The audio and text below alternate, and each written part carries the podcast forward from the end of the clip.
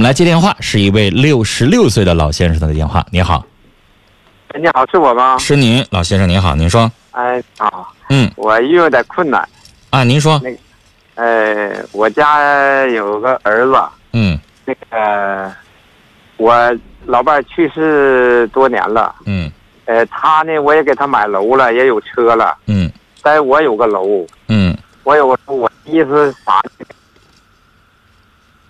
喂完了？听喂，听清吗？哎，哎，大爷，刚才有那么几秒钟，您可能信号不好，没听着。您说您儿子啊你也给他买楼了，然后他也有车了，下文是什么？下文就没听着。呃，我我也。我有个楼，我的意思就是我和我这老伴儿在一起过，啊我想找个老伴儿也都认识的，多年了。啊，他也是老伴儿去世多年了，就老伴儿去世之后，您又结识一个老伴儿是吧？他现在还没到一起呢。就是没结婚呢，哈对，啊，找个后老伴儿啊。哎，您接着哎说，嗯我这儿子呢，意思把这楼得过给我孙子，不不能给我这后老伴儿在一起，让我单独出去过。啊，我我不同意，他不干。 但是呢，让你出去过的意思就是，那意思说现在您那套房子连住都不让你住了。呃，他们意思就怕我，大爷又听不见您的声音了他就怕我这个楼啊，啊，呃，过让老太太得去。人老太太人家说了，嗯人不要这个楼，啊不要楼那意思把楼得先过出去，得过过那个孙子儿，完了意思让我们俩出去。呃我这老伴儿有工资，我也有工资，我嗯工资也挺高的。嗯他让我们俩出去过去，完我不同意，我说我们俩就得先给这楼住了。老他不先生干，老先生嗯，嗯这话我听完了之后啊，嗯我就一肚子气。嗯，你的房子是吧？对呀、您自己一辈子买的房子，对我他的愿意房子我也住是我自己的权利是吧？对呀、我就算再结婚，我结几回婚，谁也管不着我在我自己的房子里住。他这家挺闹腾的。我就说难听的，老先生，别说你儿子管不了，你儿子没有权利撵你。我跟你说，就是国家公检法任何一个机关也没有那个权利撵你走，那是你的合法财产，任何一个对呀人没有权利驱逐你出去。他那个楼我花你了儿十子多万凭什么说这个话？呢，他就是想霸占这个楼呗。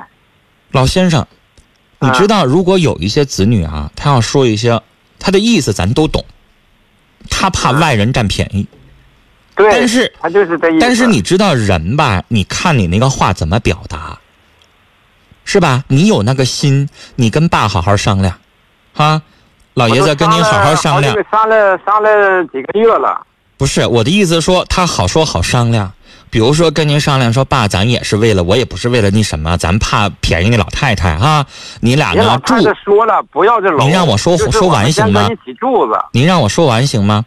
嗯嗯啊，就比如说，他可以好好跟您商量，这话好好说，是吧？嗯比如说过户行，然后呢，但是你们二老住着，一旦您不在了，这房子我收回来。他要这么说话吧，好像咱还好容易接受一些。他现在那意思说户得过，然后你们俩必须得把房子给我倒出来，凭啥呀？是不是啊？凭啥呀？他这么说话就让人家觉得太伤人。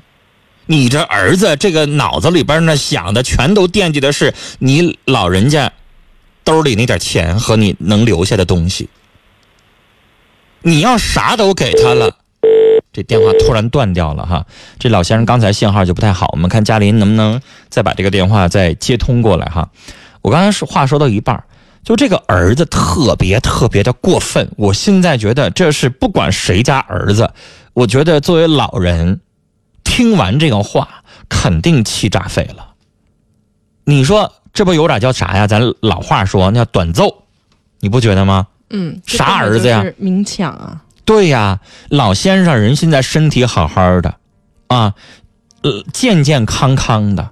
你不让老爷子住自己房子，想把老爷子撵出去，然后让他跟老太太在一起生活，说难听的，您为你家老老为你家老爷子着想了吗？六十六岁的老头儿要找个伴儿，连房子都没有，哪个老太太愿意跟他在一起生活呀？就是，而且我觉得，就算是老爷子想把这房子给老太太了，他儿子也没权干涉，因为那房子是老头儿的。就是你知道儿子要有点私心，我也理解嗯啊。就比如说，我们家要遇到这种，因为有的时候有一些子女打电话，你知道吗？他们也理直气壮的，嗯比，如说他会稍微添油加点醋，这老先生六十六哈，比如说打电话，我经常遇到这样的事儿。有的时候，所以有些事儿咱们要两面听。他比如说打电话，哎，我爸都七十六七了。啊，人都糊涂了，非要找个老伴儿，还要在一起同居。那老太太可牛了，每个月我爸挣的钱全都给拿着，一分钱不图。我爸病了也不给买药。你说这样的俩人非要在一起结婚，你说我家老头爷子要怎么怎么地的话，这房子这不肯定让他霸占了吗？就添油加醋就得变成这样，你信不信？信啊、然后呢，你还觉得咱听着也挺有理，嗯就好像觉得这老太太也挺坏就挺坏啊啊，没跟你在一起过几年，然后呢就就奔人家房子来了。那有的时候听呢，哎，你也好像也为他，但实际上有一些事情，咱去掉一些添油加醋的一些成分。您说，一位六十六岁老爷子，人自己挣的钱买的自己的房子，一辈子养老，老伴儿也去世七年了，不是说前脚刚走啊，这个人呢好像有点儿没没有情义什么的。人家现在你看去世七年，我找一个很正常，对不对、嗯啊？那在这个时候，我想说的是，人家有这个权利吧，是吧？那有这个权利，你就不让人不让人找，你就不让人过，谁同谁能够有这个权利啊？对吧？嗯，老爷子完全有这个自己有这个权利过自己的日子，所以我想说，这事儿让谁听了，肯定不得劲儿。对，我就说句难听的，老先生，呃老先生，你的儿子，我不知道在没听节目啊。如果你在听节目的话，我问你，你现在应该三十岁左右吧？啊，您父亲六十六，你自己是不是有个姑娘？他刚才说要顾到孙女名下嘛，是吧？嗯？等你家姑娘长大了，你也六十了。把这个时候眼睛你想再找一个，然后你家姑娘把你撵出去，不让你住你自己房子的时候，我看你到时候怎么办？人呐、都有老的时候，将心比心，换位思考，寻思寻思，你就明白我们为什么听了这个事儿心里边堵得慌。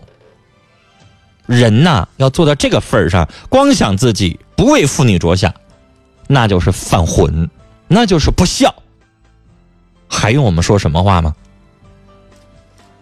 哎呀，